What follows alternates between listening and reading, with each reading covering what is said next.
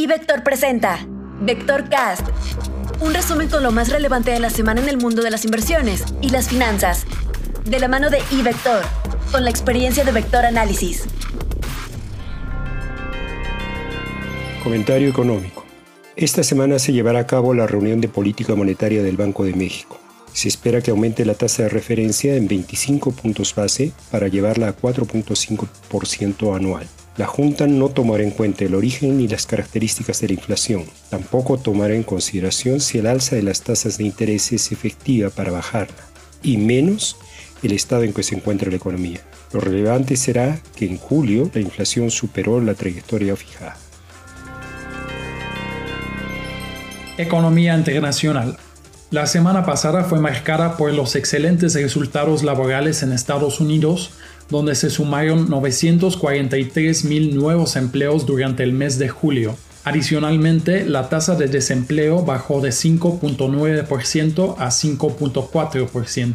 Ante estos avances, es muy probable que el Fed anuncie el gradual retiro de sus compras de bonos durante su próxima junta en septiembre. Los otros bancos centrales mandaron señales mixtas dependiendo de la situación inflacionaria y epidemiológica en su país. En este contexto, el Banco de Inglaterra mantuvo su política sin cambios, pero advirtió que vienen alzas inflacionarias en el corto plazo. En cambio, el Banco de Brasil sigue manejando una estrategia muy agresiva para tratar de contener la inflación y subió su tasa de referencia por cuarta vez este año. El aumento fue de 100 puntos base para elevar la tasa a 5.25% y esto señala el creciente sesgo restrictivo en la política monetaria de los países emergentes. Esta semana la noticia más importante es la publicación de la inflación en Estados Unidos el miércoles. Se anticipa que durante el mes de julio el índice general avanzó 5.3% y el índice subyacente 4.3%. En lo que se refiere a la economía mexicana, esta semana se darán a conocer datos de inflación y política monetaria. Por un lado, esperamos que la inflación durante el mes de julio se mantenga elevada, aunque en el comparativo anual presente una pequeña desaceleración.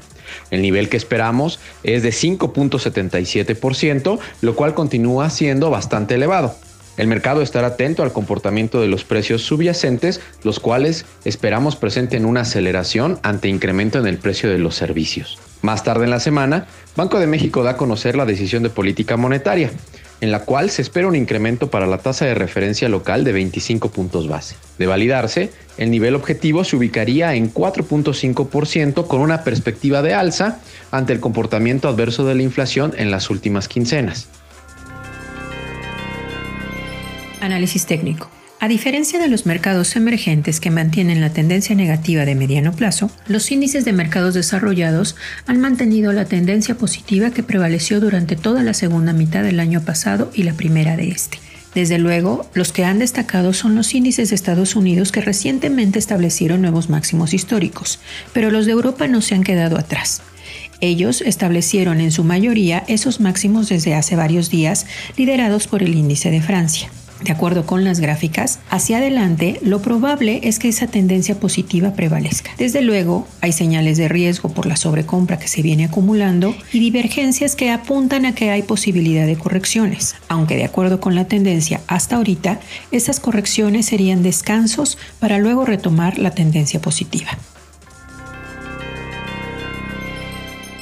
Respecto a renta variable, en la semana que acaba de concluir, reportaron sus resultados del segundo trimestre otras 148 emisoras que forman parte del índice Standard Poor's 500, llevando el total de empresas que ha publicado sus cifras a 442. Con resultados actualizados al 5 de agosto, la temporada de reportes ha sido muy positiva. El 86.9% de las emisoras ha superado las expectativas en utilidades, muy por arriba de su promedio histórico de 73.1%. En el caso de los ingresos, el 83.6% de los reportes ha rebasado lo estimado. También ha superado por un amplio margen a su promedio histórico de 51.5%. Incorporando los resultados ya conocidos, el consenso espera que las utilidades hayan crecido 93.6% durante el segundo trimestre y que los ingresos hayan avanzado 24.2%.